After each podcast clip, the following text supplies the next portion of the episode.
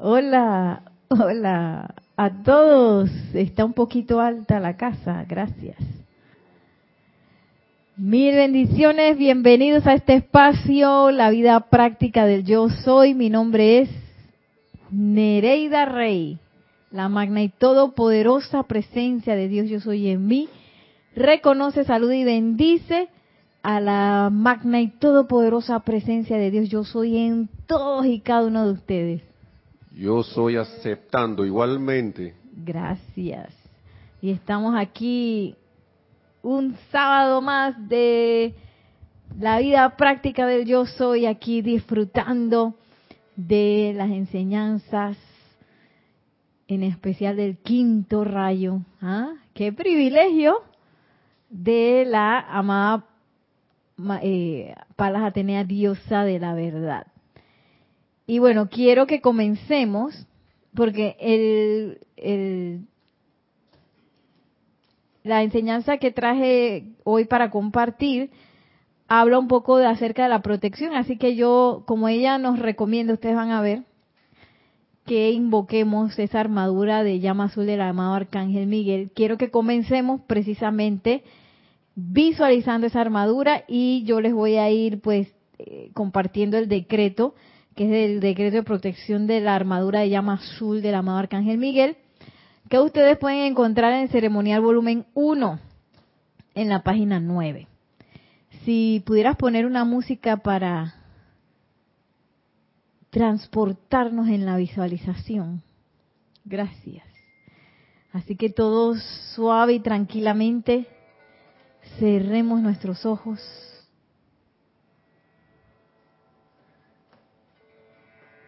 y, respiremos tranquila y libremente, poniendo nuestra atención en la llama triple, en nuestros corazones, sintiendo esa conciencia una,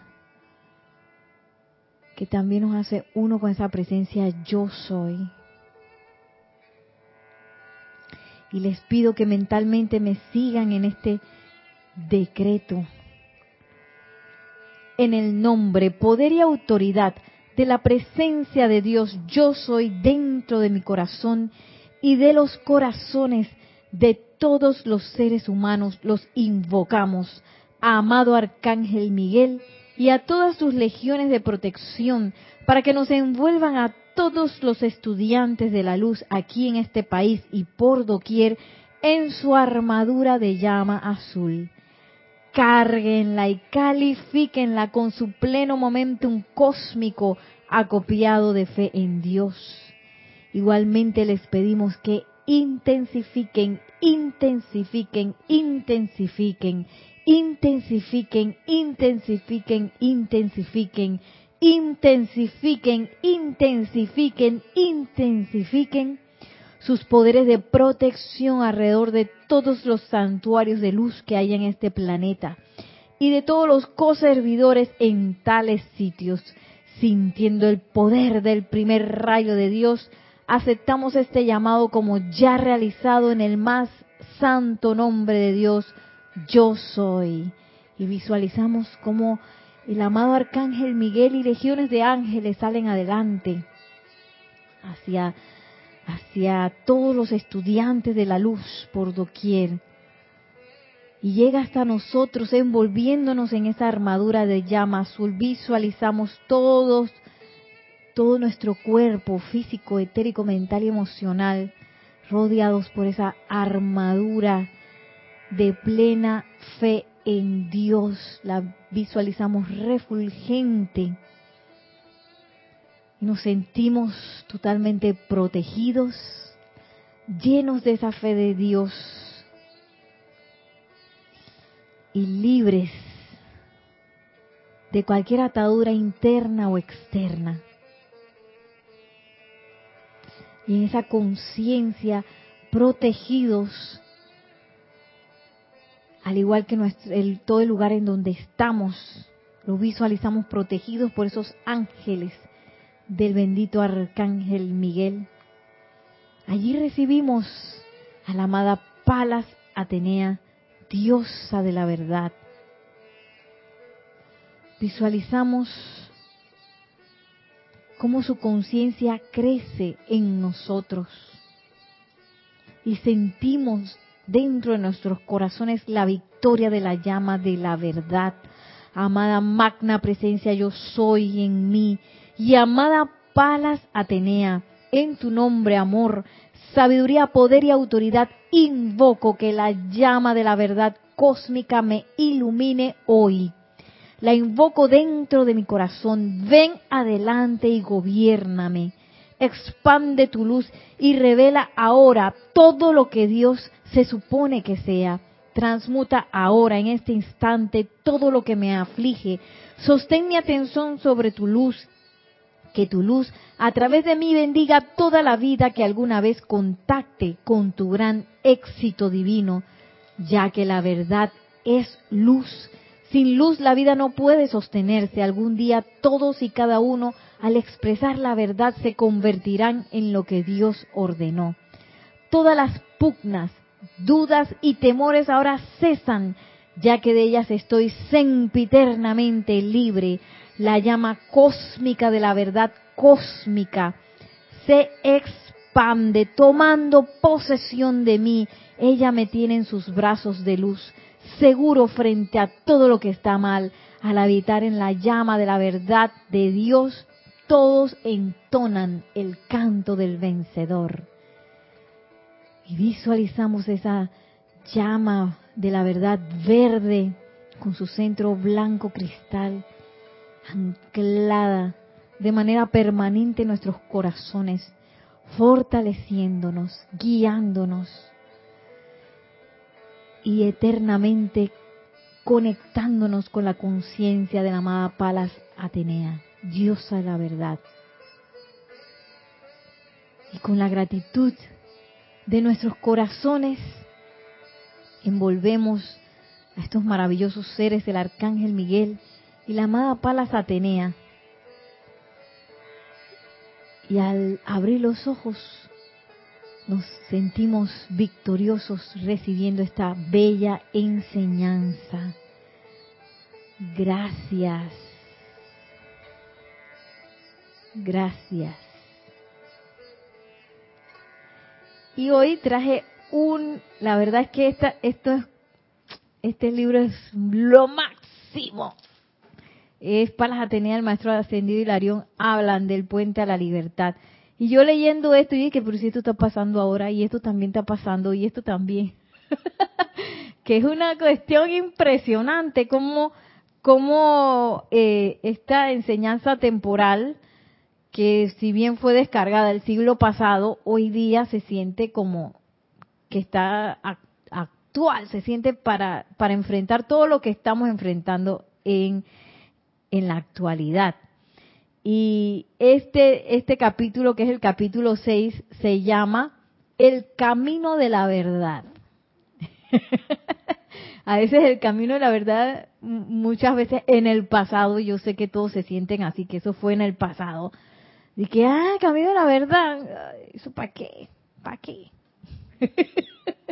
Sin embargo, es realmente esa verdad, cuando yo camino en la verdad, ahí es donde yo me voy a sentir seguro, me voy a sentir feliz, me voy a sentir preparado para lo que sea. Si hay algo que tiene la amada Palas Atenea cuando uno la invoca es que eh, disuelve el miedo, uno se siente así como la amazona, como decía María Rosa la vez pasada. Esa, ¿No era María Rosa? Ah, no, era Yari, Yari, Yari Vega. Como, como la, como que la mujer maravilla, la última que hicieron, que ella era como una amazona, y se trepaba en el caballo con la espada y después se bajaba y daba una voltereta y se blandía su espada. Así más o menos se siente uno cuando uno invoca a la amada, a la amada Palas Atenea, que yo no lo puedo describir, es como un impulso espectacular. Y, y, un coraje que claro, ese es el coraje de la verdad, porque ¿quién le va a echar cuento a uno? ¿Quién te va a meter miedo entonces si tú estás anclado en la verdad? Nadie.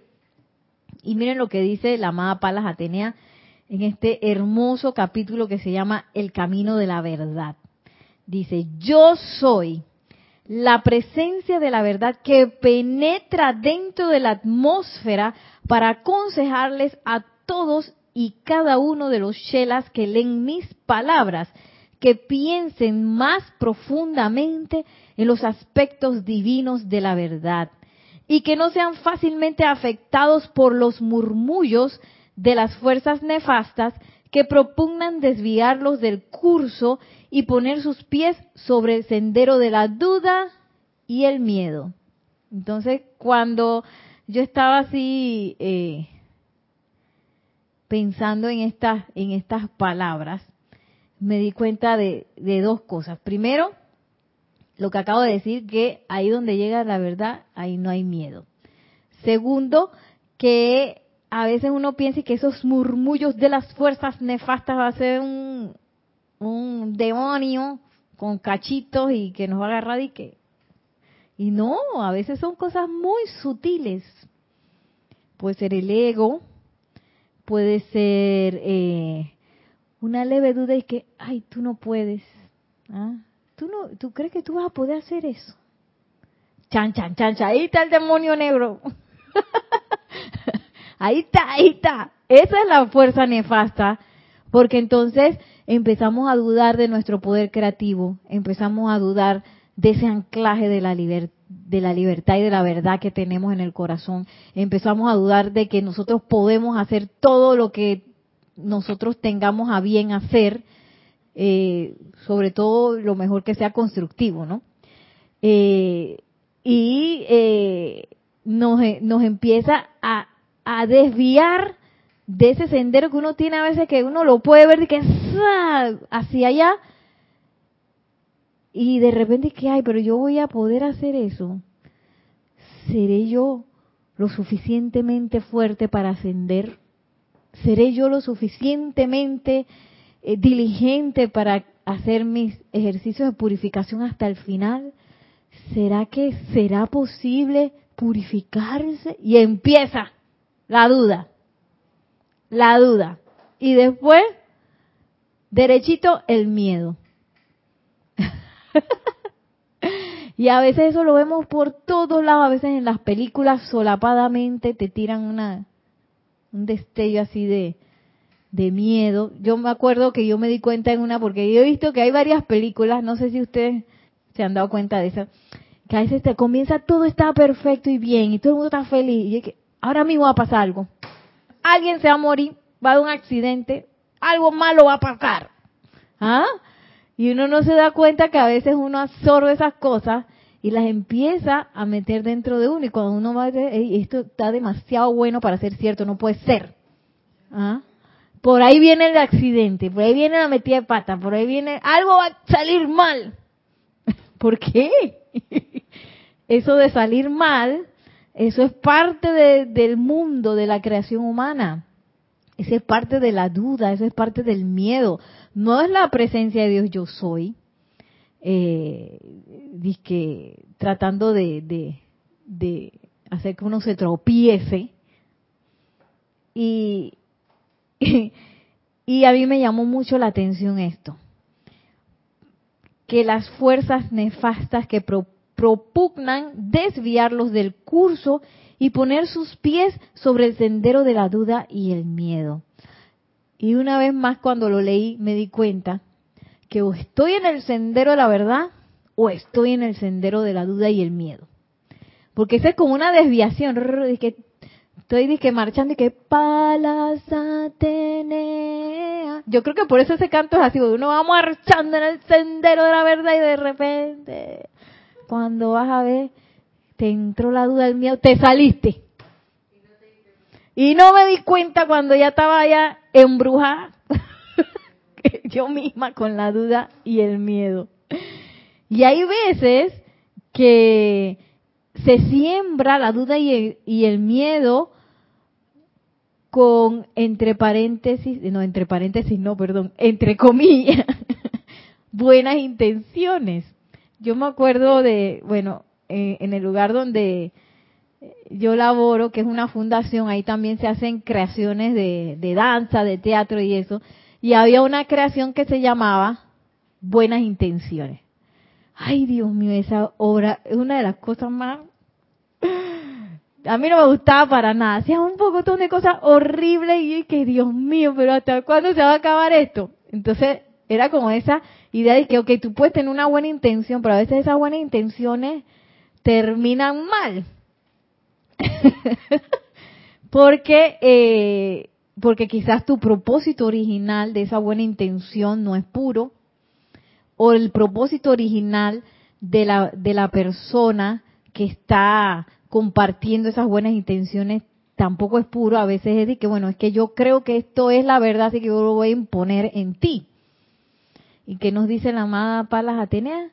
En el hermosísimo decreto, ese largo que a mí me encanta. Yo no sé, esos decretos del quinto rayo son como hermosos. Que ella dice que nada que sea por obligación es lo correcto. ¿Por qué? Porque tú estás coartando la libertad de la persona a escoger.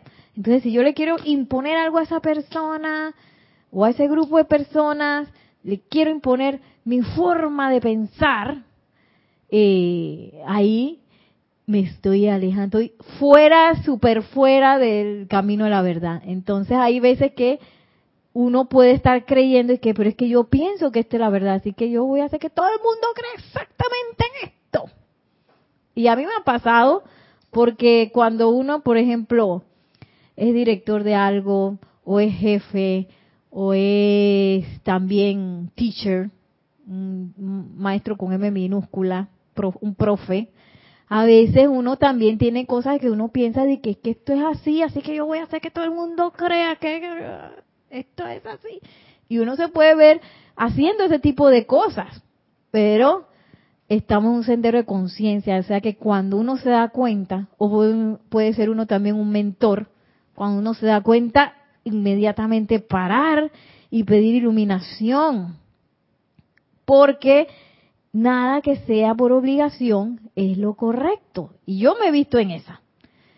Sí me acuerdo un tiempo que tuve que trabajar con una persona que todo lo que yo pensaba, esa persona pensaba exactamente lo contrario. Era una cosa impresionante. Ay, ya, la, todo lo que yo pensaba, pensaba exactamente lo contrario. Y todavía es, nunca estamos de acuerdo en nada. Y yo dije, yo cómo voy a, cómo voy a superar esto? Yo me preguntaba, ¿no? Y, y, me la pasaba yo invocando, bueno, para hacer el cuento largo corto, porque eso no, no fue rápido ni fue fácil, eh, Luego, cuando yo empecé a quizás a replegar mis conceptos y empezar a escuchar, empezaron a surgir cosas que gracias a que nosotros éramos totalmente opuestos, empezaron a surgir cosas que a ninguno de los dos se nos hubiera ocurrido y, y las cosas se convirtieron como más, más ricas. Por eso es que es tan importante que dentro del camino de la verdad también se dé la libertad, no es que yo tengo el, concepto este, el concepto tiene que comprar este, de todas maneras, sino que todo el mundo pueda tener la oportunidad de expresar lo que tiene dentro y que todos esos puntos de vista empiecen en libertad a expresarse eh, para poder encontrar la verdad, ¿sí?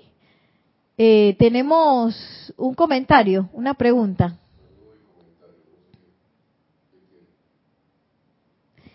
Bueno, podemos decir quiénes saludaron y luego el comentario. Sí, tenemos eh, saludos de Vicky desde Panamá. Bendiciones. Aquí está tu niña, Vicky. Bendiciones. Eh, Franco Amarilla dice buenas tardes, bendiciones desde Encarnación, Paraguay. Naila Escolero, bendiciones de luz y amor, Nereida Nelson y todos los miembros de esta comunidad desde San José, Costa Rica.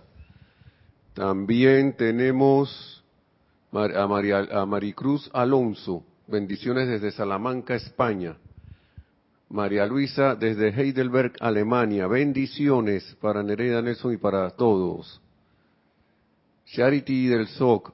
Muy buenas tardes, Nereida y Nelson. Dios les bendice desde Miami, Florida. Rosaura Vergara Buenas tardes, Nereida Nelson, desde Bendiciones para Todos. María Rosa María Parrales López, Dios te bendice, Nereida. María Mireya Pulido, buenas tardes, Dios les bendice, abrazos y besos desde Tampico, México. Rosa María Parrales, gracias por esos decretos, abrazos desde León, Nicaragua. María Martín, buenas noches, mil bendiciones y un fuerte abrazo desde Granada, España. Desde España. Gloria Esther Tenorio, desde Managua, de Nicaragua, muchas bendiciones. Laura González, también muchas bendiciones. Nereida y Nelson, también de, saludos desde Guatemala. Y Alonso Moreno Valencia, desde Manizales, Caldas, Colombia. Juan Carlos Plaza, bendiciones para todos desde Bogotá, Colombia. Y la, bueno, aquí hay desde Bogotá Diana Liz y ahora hay dos comentarios. Dice María Luisa, a Tania Goldberg, también buenas tardes desde Tampa, Florida. Eh, María Luisa dice, lo describes perfectamente. Yo estaba en el camino de la verdad, alegremente, y de repente hace dos semanas entró, entró una duda y caí en el miedo y la desarmonía. Esta clase es muy útil. Gracias, Nereida. Gracias a la presencia, yo soy. sí, eh, ah, ¿hay otro comentario? Eh, sí. Ese fue, esa fue María Luisa. Y ahora Rosa María Parrales también dice Nereida, cuando es jefe, ve cuando alguien hace su labor porque le gusta, cuando se es jefe, cuando, cuando el jefe ve cuando alguien hace su labor porque le gusta, lo hace con mucho cariño. No sé si se entendió. Sí, sí se entendió. Listo, ya, eso es todo. Sí, sí, así es. Y bueno, también e, ese de ser jefe es una de las cosas más delicadas que hay, porque eh, ahí uno está velando por muchas cosas, velando por las personas, velando porque las cosas salgan bien. Y hay veces que uno tiene que, bueno, corregir. Esa es la parte que a mí eso es, wow, Sí, porque entonces uno, eh, cuando uno es jefe, uno como que no es, no es amigo realmente, porque en un momento dado tú vas a tener que poner las riendas de las cosas y poner orden y, y sobre todo si las personas se montan en el carrito del empleado, que, que digamos que el carrito del empleado, como yo lo veo, es un poco esperar a que me digan qué hacer, si no me dicen nada, pues no hago nada. Y eh, el contrato dice que yo nada más llego hasta aquí. Y a veces ese tipo de conciencia, oh, que tú tengas que estar jalando gente, eso es horrible. Pero hay otras personas que, que no se montan en ese carrito, sino que, que como que cabalgan contigo. Ah, eso es delicioso. Que van ahí racata, racata, y, y uno empieza casi a, generar una sinergia tan fuerte que empezamos a pensar de la misma manera y cuando tú te, se te olvida una cosa, la persona lo saca, a mí se me, a la otra se le iba a olvidar y yo la saco y así. Y esa, ese tipo de, de interacción es, para mí es divina, espectacular. Pero hay gente que no está preparada para eso. Eh, y, bueno, esa es la cuestión del, de la jefatura. Cuando eres jefe o director o, también maestro de alguien, con los estudiantes igual. Que hay estudiantes que van y que racata, racata, ta, ta, ta, y empiezan como a cabalgar al lado de uno y hay otros que no, que, que hay que estarle diciendo siempre las cosas, que las correcciones se les olvidan, que, pero bueno, todo es un proceso de crecimiento, ¿no? Y cada, digo yo que cada papel, personaje que uno interpreta, tiene sus, sus delicadezas, ¿no? Ahora siempre ir con todos los papeles eh, Rosa María. Me acuerdo porque es al revés María Rosa. Rosa María, eh, cada papel tiene su, su, sus detalles y em, es bueno que cada papel uno lo haga de la mano de la presencia de Dios yo soy. Sobre todo cuando uno va a tratar con otras personas. Eh, Si escuchan algo extraño, un ladrido, un gruñido, ya saben que Zuli está aquí, la perrita. Ahí va, ahí va. Que ella no le gusta que María Rosa y, y Maciel que están aquí se muevan porque eso no le gusta a ella. Así que ya saben. ¿Qué fue lo que dijo María, eh, María Luisa? Ajá. Sí, María Luisa, lo que pasa es que ese camino de la verdad es el camino del despierto. Entonces uno no se puede, no se puede confiar que, ¡ay, ya estoy en el camino de la verdad! Y ráncate tan, tan, tan, tan, tan, tan, Y ya no voy a verificar para ver si estoy en el caso. Hay que estarlo verificando a cada rato. Sobre todo porque uno dentro tiene mucho momentum de salir de ese, de ese camino. Entonces, eh, sí, María Luisa. Eh, así hay otro comentario. Y entonces uno tiene que estar todo el tiempo, como nos dice el maestro ascendido San Germain, haciendo mi inventario, viendo qué está pasando, haciendo mi autoobservación, mi autocorrección, eh, porque no, no, quizás no va a ser una vez que me voy a salir del camino, probablemente va a ser múltiples veces. eh, y cada vez algo que nos que nos va a dar eh, exactamente como tú dijiste María Luisa que nos va a dar como quien dice el dato de que me salí del camino es que me empiezo a sentir con duda y con miedo. Será no será será así tendré, me alcanza, no me va a alcanzar, me amará, no me amará. así como lo de la... ¿Se acuerdan las margaritas que me quiere, no me quiere, me quiere, no me quiere? Pobre Margarita. y, exactamente cuando yo empiezo a vislumbrar eso en mi camino, quiere decir, me salí. Espérate, espérate. Y hago un alto en seco, aquietarme y a invocar a la presencia de Dios yo soy. ¿Tenemos un comentario más? Sí, tenemos un, bueno, otro un, saludo de Raiza Blanco desde buenas tardes, Nereida Nelson, bendiciones desde Maracay, Venezuela. Y María Luisa dice, Nere, ¿algún consejo concreto o, o de urgencia? Entre comillas, urgencia, dice. Cuando hay que enfrentar una situación repentina de miedo, por ejemplo, ante un diagnóstico médico? Gracias. Oh, sí, eso es, eh, eso es una buena iniciación, porque una de las cosas que nos causan más duda y más miedo son las apariencias. Cuando decimos apariencias son esas cosas que son ilusión, que son parte de este estrato donde nosotros vivimos, eh, el mundo de la forma, donde la creación humana es posible, la creación humana, digamos, imperfecta, es posible.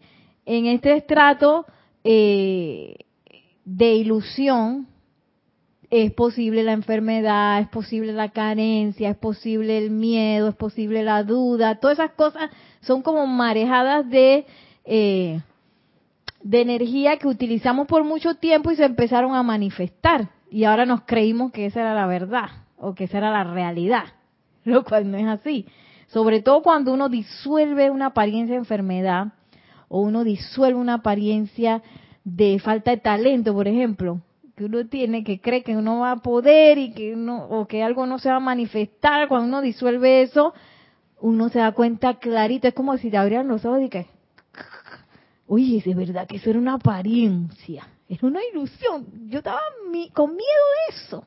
Entonces, ese es el momento eh, de ir con la presencia de Dios yo soy. Si uno tiene el tiempo para hacer la invocación antes de ir al médico, por ejemplo, si me, me van a dar el, la respuesta de un diagnóstico, hacer la invocación desde antes y prepárame, amada presencia de Dios, yo soy, ilumina al médico, ilumíname a mí para que todos podamos eh, resolver esta, esta situación de la mejor manera y que se dé la iluminación, puedes invocar también esos rayos cósmicos de la verdad que envuelvan a ese médico y a todos los de ese hospital, aprovecha, no vas a decir que al médico nada más el mío, aprovecha para envolver a todos los médicos con eso.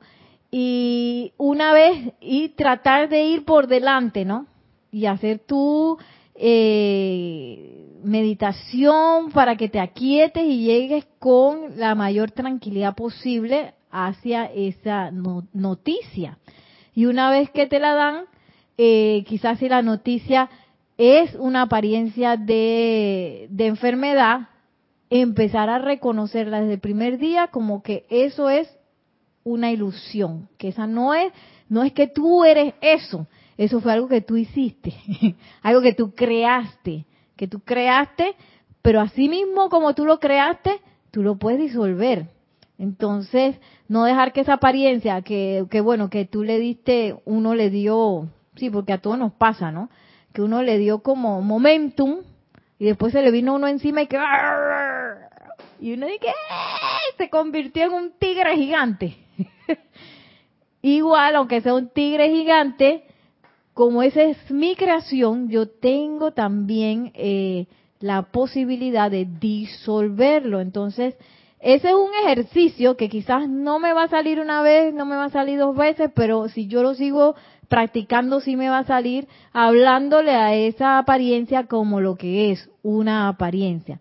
Y también eh, haciendo mis invocaciones de iluminación para reconocer realmente cómo yo hice eso.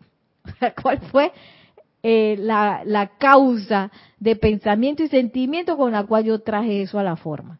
Y desde, desde ahí yo voy a poder disolver eso de manera permanente. Pero invoca la presencia yo soy, invoca la mano de un maestro ascendido también, claro, que te lleve, porque una vez que tú logras eso, eso es patrimonio de la humanidad. de verdad, sí, porque todos estamos conectados y cuantas más personas logren levantarse de una apariencia de enfermedad, levantarse de cualquier tipo de apariencia a través del uso de la, de, de la conexión con la presencia de yo soy, el uso del fuego sagrado y la luz, eso se empieza, eso no es inocuo. Cuando vas a ver, todo el mundo va a estar usando el fuego sagrado y todo el mundo dice que la presencia de yo soy es lo más normal del mundo porque todos estamos conectados. Eh, otra cosa que vi aquí, oye, este primer párrafo estaba candente, eh, que dice, a cada uno de los chelas que leen mis palabras que piensen más profundamente en los aspectos divinos de la verdad. Porque a veces uno puede tender a creer que la verdad eh, está en un acontecimiento, está en un dato o está en, en, una cuestión humana de cualquier tipo. Que la verdad de esta situación es esto lo que dice fulano o los datos que recabó Sultano, o lo que Perencejo eh, estudió. Y no estamos hablando de esa, de, esa verdad todavía es humana. Ahí todavía estamos en el ámbito humano. Y dice la amada Palas Atenea, aquellos que leen mis palabras, todo lo que estamos escuchando también, eh, piensen más profundamente en los aspectos divinos de la verdad y que no sean tan que no sean tan fácilmente afectados por los murmullos de las fuerzas nefastas que propugnan desviarlos del curso y poner sus pies sobre el sendero de la duda y el miedo. Eh, me llama la atención que ella dice fácilmente afectados. Sí, porque a veces uno dice, ay, yo estoy estudiante de la luz y yo sé que eso es apariencia, ilusión, y cuando te dicen la cosa y que queda uno así fácilmente afectado. Entonces, e, ese es el momento de apelar a esa verdad que no está en ese plano, en, no está en, en ese plano donde yo estoy viendo la ilusión, donde estoy viendo la, la imperfección, no va a estar ahí, no está ahí. Es una verdad divina que solamente, solamente puedo acceder a través de el corazón. Y que eso va a ser algo que yo voy a invocar, no va a ser algo que me va a venir de manera horizontal. De que, mira, Nereida, tengo una buena noticia aquí. Aquí está la verdad, coge. Y que, ay, gracias, yo que, quería saber cuál era la verdad. Ay, ahora sí. sí, porque a veces uno tiene como la, bueno, yo no voy a hablar de que, que ustedes, pero yo he tenido así como la, sobre todo en estos últimos tiempos que hay tanta información, he tenido así como, como la tentación de que alguien me dijera cuál es la verdad de todo, cuál es, cuál es, cuál es. Pero no sale por ningún lado, porque uno dice una cosa, el otro dice otra, y otro tercero que dice todo lo contrario. Ay, que no entiendo cuál es la verdad, porque estamos en una iniciación de discernimiento. Aquí no hay tu tía, como dicen en Panamá. no hay tu tía que va a venir a decirte qué es la verdad. Tú la tienes que averiguar. Y yendo hacia adentro, hacia la verdad divina. Tenemos el, micrófono, Nelson, el 4, para que Maciel que va a decir algo. Eh, sí, lo que pasa es que cuando se refieren a la verdad, la gente siempre, o sea, uno también, porque uno cayó en eso, siempre va a, a, decir que la verdad es lo que yo veo, lo que estoy viendo, lo que estoy viendo en los demás, lo que estoy viendo en las noticias, o sea, lo algo que es que se ve, que es tangible, que es visible. Una prueba. Una prueba, exacto. Entonces, si tú le dices eso a las personas, no, eso no es verdad. Eh, pero ¿cómo tú vas a decir que no es verdad si, si, lo, si está pasando, está sucediendo? ¿No? Entonces, si vas a decirle a una persona, eso no es verdad, está difícil. O sea, si a mí me costó tantos años hasta ahora ver lo que es la verdad, que me es lamentable, la verdad, porque porque no puede ser, digo, tengo 20 años en esto y hasta ahora quedó la verdad, qué pena, ¿no? Ay, perdón, así Sí, y luego verás otro aspecto de la verdad, porque los maestros ascendidos, ellos también están buscando la verdad. No es que ellos ya di que llegaron al supra ultra, ellos todavía tienen más camino de estar más cerca de la verdad todavía. Y ellos lo dicen que de repente pasó un ser cósmico que tenía más eh, experimentación acerca de la verdad más que ellos. Yo y que haya la vida. ¿Hasta cuándo esto? Sin embargo, ese es un gozo, ¿no? Un gozo de conocer la verdad y que esa verdad eh, para nosotros en este plano eh, lo que nos da es seguridad, lo que nos da es felicidad. Y en el momento en que nos desviamos, pues nos damos cuenta porque andamos con duda, andamos con miedo, andamos creyendo en lo que es la imperfección. Eh, que esa es parte de, nuestra iniciación, ver a través de esas apariencias. Y está muy difícil que uno le pueda explicar eso a nadie, eh, porque eso es una vivencia propia que cuando tú desbaratas eso, te das cuenta, y de verdad que era una ilusión. Ese, yo le tenía miedo a eso. A esa tontería yo creía que nunca iba a pasar, mira. Bueno, era una tontería, era una ilusión. Pero para poder sentir eso, tengo que, que llegar a ese punto. Ahora pensando en esto, que en esto que estamos viviendo, también es como un poco delicado meterse con la verdad que la persona decidió agarrar como, como salvavidas, ¿no? Ajá. Porque ahora con todo esto, si te vacuna o no te vacuna, la gente está pegada a una creencia, sea porque crea o no, pero uno va y le dice la opinión de uno y uno está atentando contra la verdad temporal de la persona. Sí, así mismo es. Yo llego a un punto y ya digo, si me preguntan, respuesta privada. ¿Qué opinión? No tengo ninguna opinión. Es más, ¿te acuerdas de la clase de Nelson? Yo salí de aquí, ¿no? Y me subí al Uber. Y lo primero que el Uber dice, así de la nada, ¿no? Estoy sacando la cita para ir a vacunarme. y ya, yo sé, yo creo que yo aquí había hablado mucho y habíamos hablado después de la clase y, se me sale así, pero de ramplanazo y que esa palabra, bueno, no sé si esa palabra existe, pero de que, bueno, vacúnate, pero no dejes de cuidarte. Y yo mi mente es que después el acto se quedó que... Y a mí Estás implantando, una, una sugestión ahí. Y es que si el tipo pensaba que con eso era suficiente, le tumbé la cosa. Y si no fuera así, de todas formas lo asusté. O sea que a dar una opinión. Yo aquí de verdad que comiendo, no, friendo y comiendo. Sí. Uno toma la clase y tiene el examen 10 minutos después. Oye, sí, después, wow. con- después llegando a la casa con qué pena, dije no voy a invocar la ley del perdón y a partir de ahora no opino más. Sí, porque al final eso van a ser opiniones humanas. Que si lo hago, que si no lo hago, que ahí aquí lo que en realmente está en juego es la duda y el miedo. No que si me voy a pinchar, sino si me voy a pinchar, que no mi decisión no tenga que ver con la duda y el miedo. Si no lo voy a hacer, tampoco que tenga que ver con la duda y el miedo, sino que porque yo me fui adentro, pregunté y mi respuesta fue tal cual. ¿sí? Y entonces me, me siento libre en, en dar, eh, en, en expresar esa respuesta. No en expresársela a más nadie, sino en expresarla en mi vida. Eh, y realmente nosotros como estudiantes de la luz, esa es nuestra iniciación de ahora.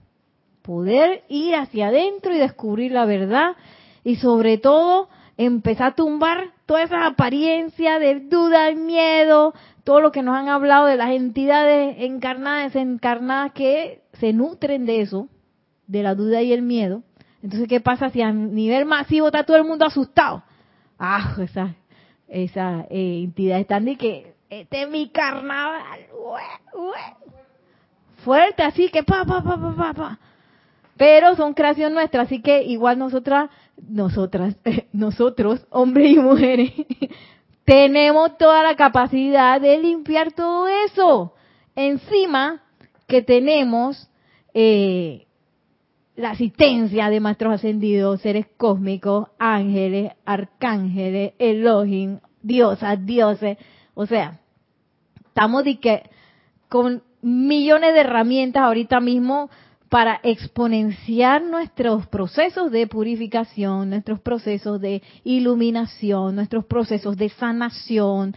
Todos nuestros procesos están, eh, eh, están ahora que nosotros lo podemos hacer más rápido y más fuerte porque tenemos una asistencia fuera de, de, este mundo, fuera de este mundo. en el sentido de que eh, este privilegio de, de estar leyendo, eh, por ejemplo, un discurso de la amada Palas Atenea, o de poder invocar su radiación y percibirla y llevarla adelante, este es un privilegio que nosotros no teníamos desde que se cayó, se cayó, no, de- no desde, desde que se instauró el velo del Maya, donde ya definitivamente ya no pudimos ver más a Palas Atenea y no pudimos ver más a ningún maestro ascendido. Desde ese tiempo que quién sabe cuántos miles de millones de años fue. y ahora estamos como regresando a tener este privilegio. Tenemos un comentario. Sí, tenemos. Nos salieron más saludos ahí, do- dos saluditos y dos ah, hay otros comentarios. Gracias, gracias a todos. María Quintana Vergara desde Chile, Santiago de Chile, bendiciones, saludos desde Santiago de Chile. Y Emily Chamorro Molina, buenas noches, bendiciones Nelson y a todos. De Bendiciones. Santiago de la Ribera, Murcia, España. ¡Ay, guau! Hasta España. Dice María Luisa, qué útil, muchas gracias. Ahora puedo prepararme para la próxima cita. Como la apariencia surgió de sorpresa, me quedé paralizada como un conejo asustado. Tuve con tu espada, María Luisa. Pero no le vas a cortar la cabeza al doctor, ¿eh? Sigue. Le vas a cortar la, sí, a la apariencia, así, ¡ra! Y Tú no tienes poder, ¡fua! No me vas a asustar, ¡fua! ¡fua! ¿Ah? De verdad, de verdad. Eh, si quieres, te puedo poner en tu cuarto ahí, ah, blandito espada, porque no con el arcángel Miguel. Perdón, sigue el comentario. Y qué bien que me dijeras que pide iluminación para el médico y los demás. Acabo de descubrir que, que soy un egoísta, ni, ni se me había ocurrido. Gracias. Gracias. Aprovecha, aprovecha, porque también cuando uno pasa por algo, es como una oportunidad para ayudar a todas las personas que están pasando con- por lo mismo. Yo me acuerdo cuando mis perritos se perdían. Yo no sé si ustedes estaban ahí. Era una invocada, pero yo invocaba también por todos los dueños de perritos que les estuviera pasando lo mismo, porque eso es algo horrible que el perrito se escape y tú no sepas dónde está, ¿no? Así que Eh, y bueno, también otras cosas que me han pasado, no solo del perrito, pero eso me acuerdo que ha sido una de las más intensas. eh, por ejemplo, cuando alguien desencarna, que uno pasa por ese tránsito, eh, que uno siente que perdió a la persona, ¿cuántos miles de personas no están sintiendo lo mismo en ese momento? Y uno también puede hacer esas invocaciones por todas esas personas que también están pasando por lo mismo. Y como les decía hace un momento, ese patrimonio de la humanidad eh, eh, inmediatamente, inmediatamente. Dice la amada Palas Atenea, en e, este, este ha sido el caso a través de las edades, particularmente en estos tiempos en que en el planeta y todas las evoluciones sobre el mismo se estaba preparando para tomar una iniciación cósmica. ¿Viste? Entonces dice Miguel y Astrea, ¿por qué creen ustedes que la poderosa Astrea, diosa de la pureza, y el arcángel Miguel están activos al presente en la actividad intensificada de purificación para despejar los escombros de siglos y abrir espacio para que la llama de la iluminación y sabiduría de Dios entre y se convierta en parte de la conciencia de la gente de la tierra? Sí, que hay que limpiar. Es como Ok, la perrita acaba de, de tumbar algo. Tumbó el, tumbó el DVD player. no se asusten, aquí está, la perrita. ella no le pasó nada, no le pasó nada, creo.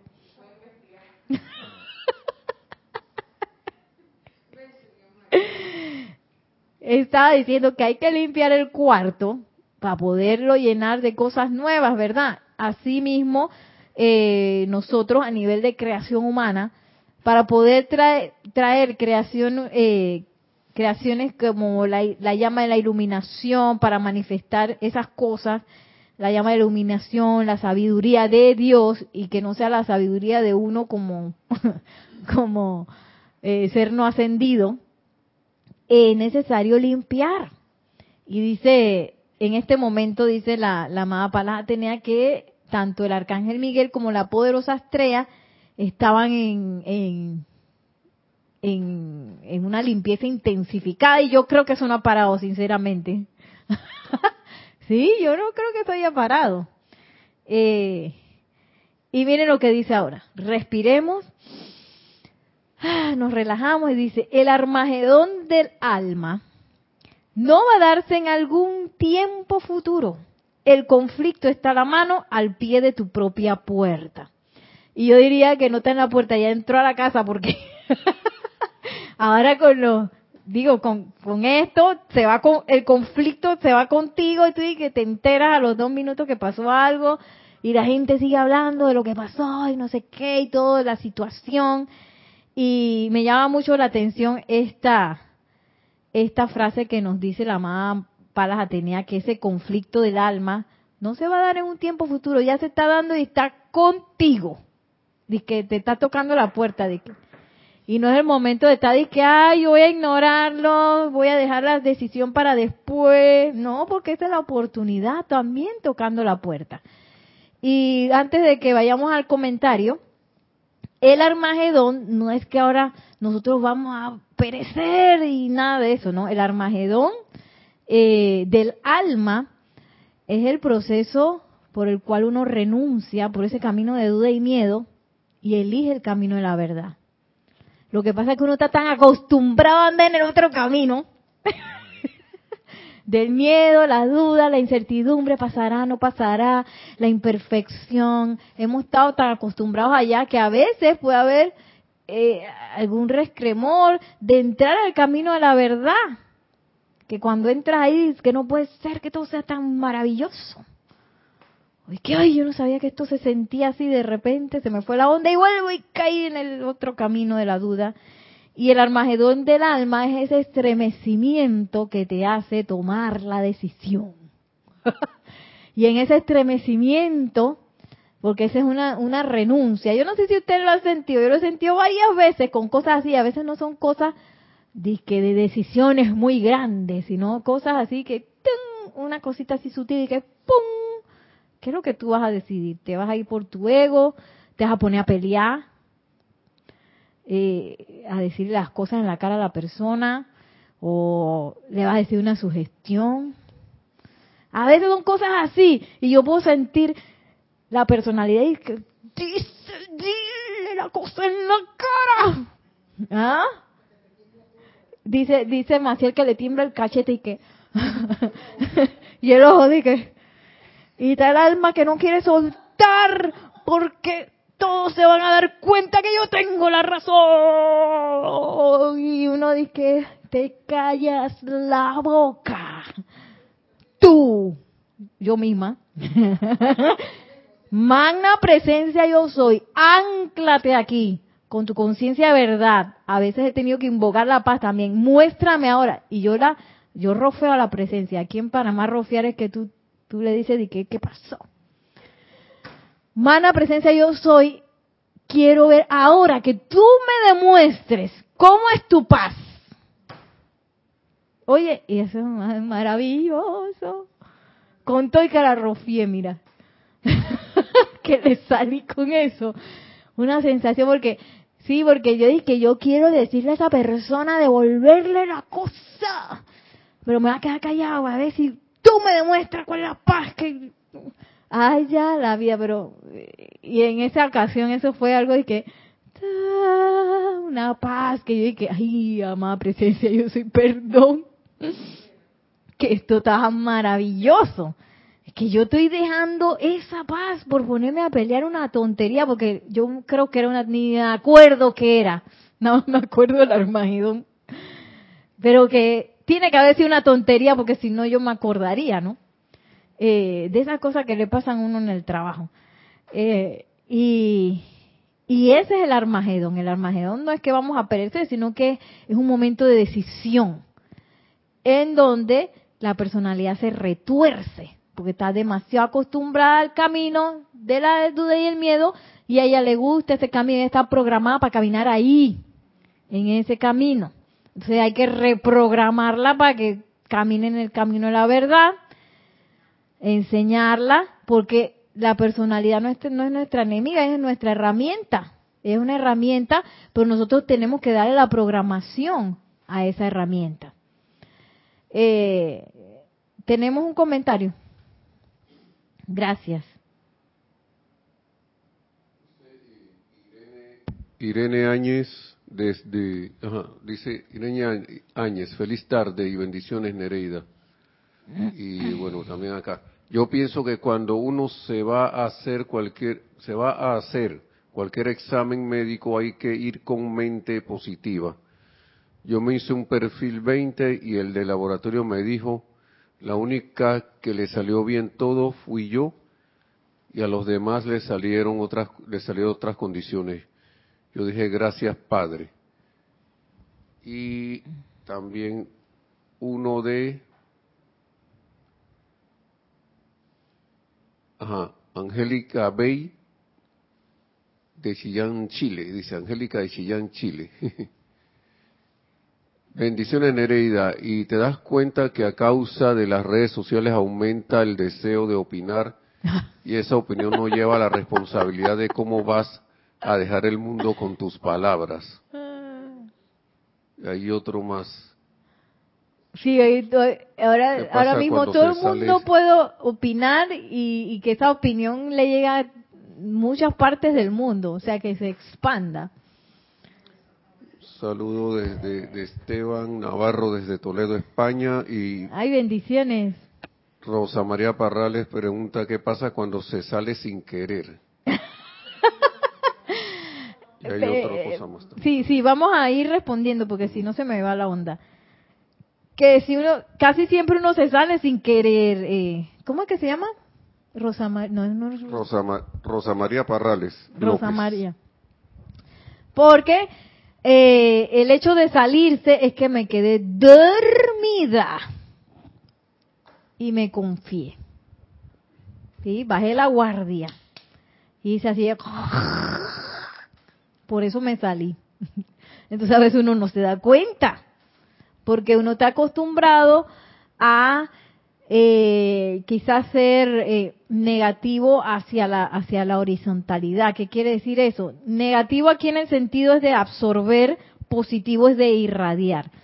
Y nosotros deberíamos ser solamente negativos de absorber o magnetizar de la presencia yo soy o de un maestro ascendido y ser totalmente positivo siempre en el mundo de la forma. Esa es nuestra naturaleza. Pero lo hemos volteado.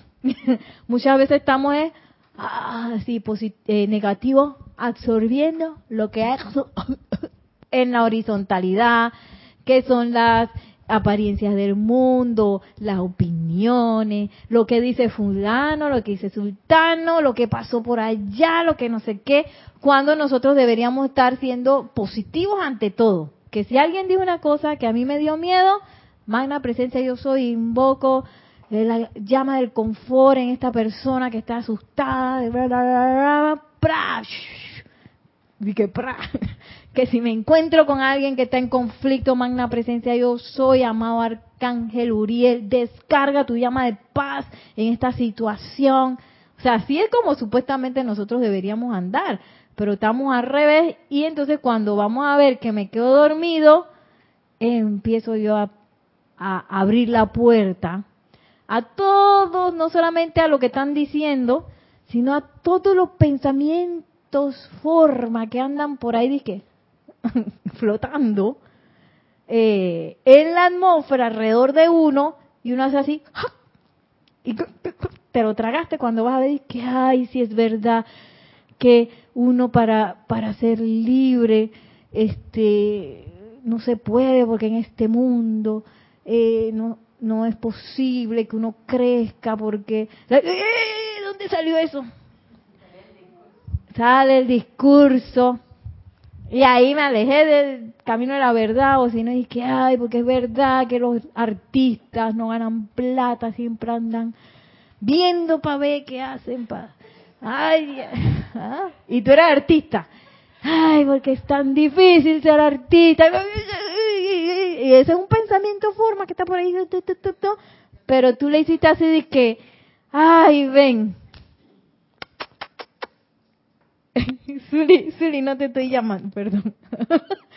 y, y, y eso, bueno, entra a tu conciencia y uno lo empieza a alimentar. Por eso es que nos dice el maestro ascendido San Germain. Autoobservación y autocorrección cuanto más rápido me dé cuenta que yo estoy haciendo eso y más rápido lo pueda corregir, menos van a tener la oportunidad de crecer esas apariencias en mí y en el mundo. Sí, perdón, vamos primero con María Rosa y luego vamos acá. No, eh, hablando de, la, de lo de las redes sociales, la amada Palas Atenea nos pide que no tengamos opiniones. Y a nosotros nos vendieron el año pasado. De, de nuevo. Ay, ahora, sí. Que, bueno, que la amada Palas nos pide que no tengamos opiniones y no hagamos uso del pecado justificable del chisme. Y, literal, el año pasado nos dijeron que teníamos que opinar para salvar a otros. Entonces uno se sentía en la obligación de decirle a los demás, cuídate, quédate en casa. Entonces uno terminaba sugestionando, sugestionando al otro, pero obligado prácticamente, o con el afán, la buena intención de, lo voy a salvar, o sea que es como, era obligación opinar. Y, y, de verdad, de verdad, totalmente. Y uno convencido que estaba salvando el mundo a punta de comentarios en las redes. y es que hay que darse cuenta que detrás de todo lo que está pasando en el mundo está la creación humana, que es lo que en realidad está en juego, que quiere sobrevivir, nuestra propia creación, nuestro camino de duda y miedo. Eso ahí donde está la creación humana. Entonces, esa creación humana está dándole todo porque eh, por, por sobrevivir. Y, no creo que jamás baje la guardia. Por eso es que nosotros tenemos que mantener la guardia en alto, eh, viendo dónde están esas áreas de miedo, dónde están esas áreas de duda. Cuando se me habla de separatividad, que nos los dice la amada Palas Atenea al final del, de, no, no es al final del decreto, casi al final del decreto, ese maravilloso, hermoso que es el decreto largo que dice, la separatividad no es verdad, que está así como en mayúscula cerrada. Eso a mí como que se me ha quedado grabado. Porque a veces nos quieren eh, eh, la misma creación humana que tiene sus conceptos y sus cosas, dentro de sus conceptos que ella vende, está el de la separatividad, no, porque es que hay que separar los blancos de los negros, los, los, ¿ah? Y que la tribu, hay que separar eh, los enfermos de los sanos, hay que eh, separar los no sé qué los no sé qué. O sea, que hay miles de separaciones, miles, miles. Hay que separar los países, por ejemplo, esa es una, ¿no? Que estamos separados en países. Y, y eso es tan fuerte que yo me acuerdo, siempre recuerdo, porque yo trabajo con niños, que yo pensaba, y que bueno, los niños, ay, yo traía, traemos niños de diferentes barrios y que ay, se pelearán los de tal barrio con los del otro barrio, porque ellos siempre se pelean por todo. Y lo que más me llamó la atención eran que los del mismo barrio, porque eran de escuelas diferentes. Yo dije, ¿qué pasó aquí? No, porque los de esa escuela no sé qué, que no sé cuánto. Y los de la otra escuela, yo dije, ay, mi madre. Yo que pensaba que iba a ser por barrio, por escuela. Del mismo barrio. Yo que esa conciencia, esa separatividad es parte de esa creación humana y nos hace sentir como orgullosos de que yo soy de este lado, porque yo tengo, tú sabes, la verdad de este lado, que tengo la razón. Ellos no, porque hacen las cosas diferentes. No, ellos no entonces, esa conciencia, esa partida, ojo, ojo que es parte de la creación humana que se quiere autosostener. No, no, ella no se autosostiene. Se quiere sostener con la energía de duda y miedo que eso crea. Ay, perdón, vamos, Nelson. Dice Rosaura Vergara que al, al hacer los ejercicios de purificación consciente, para lo cual me he servido de las clases prácticas de Nereida, se me ha develado la verdad en varias situaciones que por años habían estado, se, habían estado dando, pues.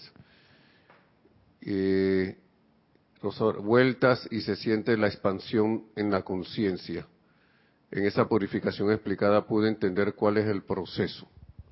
Ay, qué bueno, qué bueno, gracias a la presencia yo soy. Y siempre la verdad, me imagino que tú lo debes haber sentido, trae confort, regocijo, felicidad, porque es como si se cayera una máscara, ¡pra! se rompiera y tú no tienes que sostener ya más nada, sino que estás desnuda ante la verdad, así sin nada.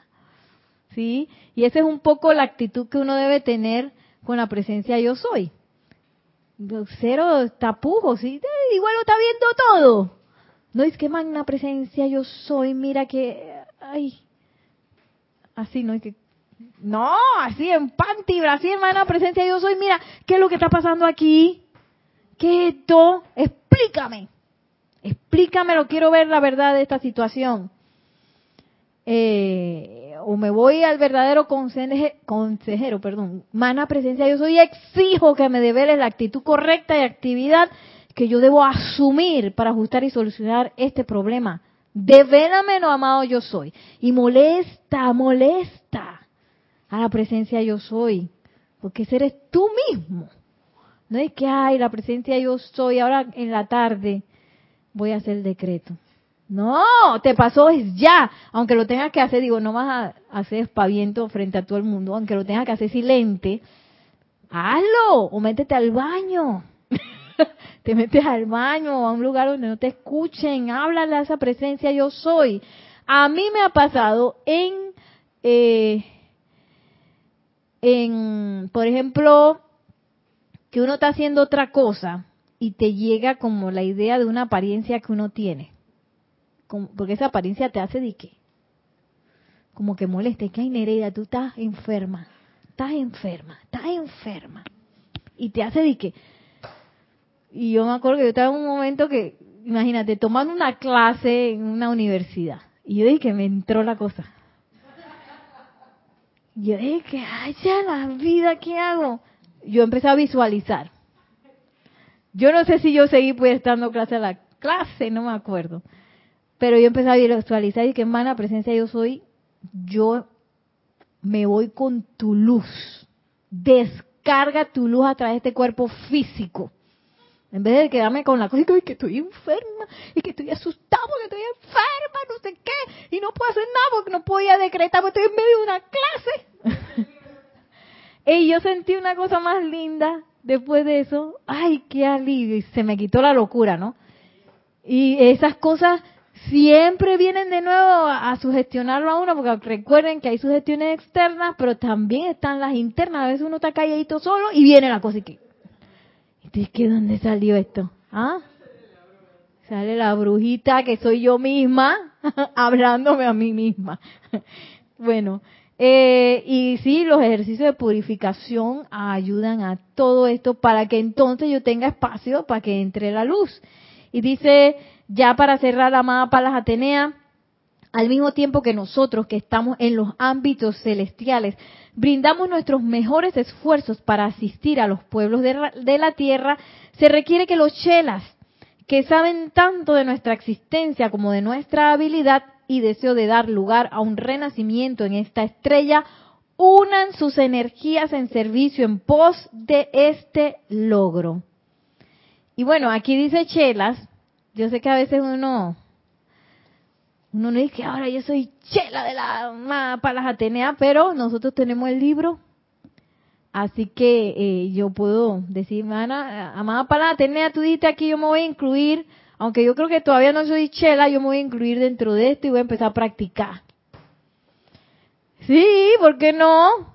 Hacer mis decretos, que los decretos, por ejemplo, lo que dijimos en antes, que mis iniciaciones no, no quedarme yo solita, con la luz para mí, que se despliegue por todos los que están pasando por esto, que mis decretos no sean solamente para arreglar mis cosas, sino que al tiempo que se arregla la mía, que se arregle la de todo lo que están pasando, igual que yo, toda la humanidad, eh, tiempo que purifico mis cuerpos, que se purifiquen también los cuerpos de la humanidad, eh, y eso va a ir haciendo momentum eh, para hacer este logro que nos dice la amada Palas Atenea, porque necesitamos que necesitamos un logro planetario. y ella dice, ustedes que saben acerca de nosotros, tanto de nuestra existencia como de nuestra habilidad y deseo de dar lugar a un renacimiento en esta estrella. ¿Quiénes son esos? Nosotros. Aunque todavía no seamos chela, Digo, no estamos hablando, es que amada, Palas Atenea, ¿cómo, cómo era que, que tú dijiste el plan que tú tenías? Todavía, todavía, pero quién sabe, nos falta poco. nos falta poco. Y eso pues va, es nuestra, es la invita, es nuestra, es la invitación que ha llegado a nosotros para aceptarla o no porque yo la puedo aceptar cuando yo quiera, aunque se me olvide y se me vaya la onda, yo puedo reconsagrar, con el amado Arcángel Rafael, reconsagrar mis energías de nuevo. De nuevo se me olvidó, de nuevo me reconsagro. A los dos minutos que, que estoy pensando en no sé, ¡ay! Se me olvidó no, de nuevo me reconsagro. Ahí está, dice el Arcángel Rafael, es intenso, dice, yo voy a estar ahí todas las veces que necesites porque él conoce la, eh, conciencia humana en la cual todavía estamos, ¿no? Que se nos va la onda y nos salimos del camino cada cierto tiempo. Lo importante es darse cuenta que me salí porque estoy autovigilando y autoobservando mi, cómo yo me siento, qué estoy pensando, qué estoy haciendo, dónde estoy poniendo mi atención, cómo estoy hablando, ¿ah? ¿Tú te diste cuenta? Porque a veces uno dice unas cosas que, ay, Dios, ¿por qué dije eso? Cómo estoy actuando, de dónde están saliendo mis decisiones, desde a veces que uno toma decisiones con el bolsillo, a veces que uno toma decisiones desde el punto de miedo, o estoy tomando la decisión desde donde debe ser, desde la presencia yo soy, yéndome hacia adentro. Y bueno, esa es la invitación que todos tenemos hoy en día para, si tenemos a bien, aceptar para que no solamente nosotros, sino todo el planeta sea purificado, sea ascendido y se establezca esa nueva edad dorada, en donde ya no vamos a estar en esto y que, que me enferme, que no me enferme, que tengo plata, que no tengo plata, que si voy a poder, que si no voy a poder. No, una sola, una sola eh, conciencia, una de victoria, una sola conciencia de perfección. Y bueno, así nos despedimos el día de hoy. La magna y todopoderosa presencia de Dios yo soy, que la amada Palas Atenea y el bendito Arcángel Miguel nos rodeen en todo nuestro sendero, custodiando nuestras conciencias para mantenernos en ese camino, ese sendero de la verdad. Muchísimas gracias, mil bendiciones y hasta la próxima.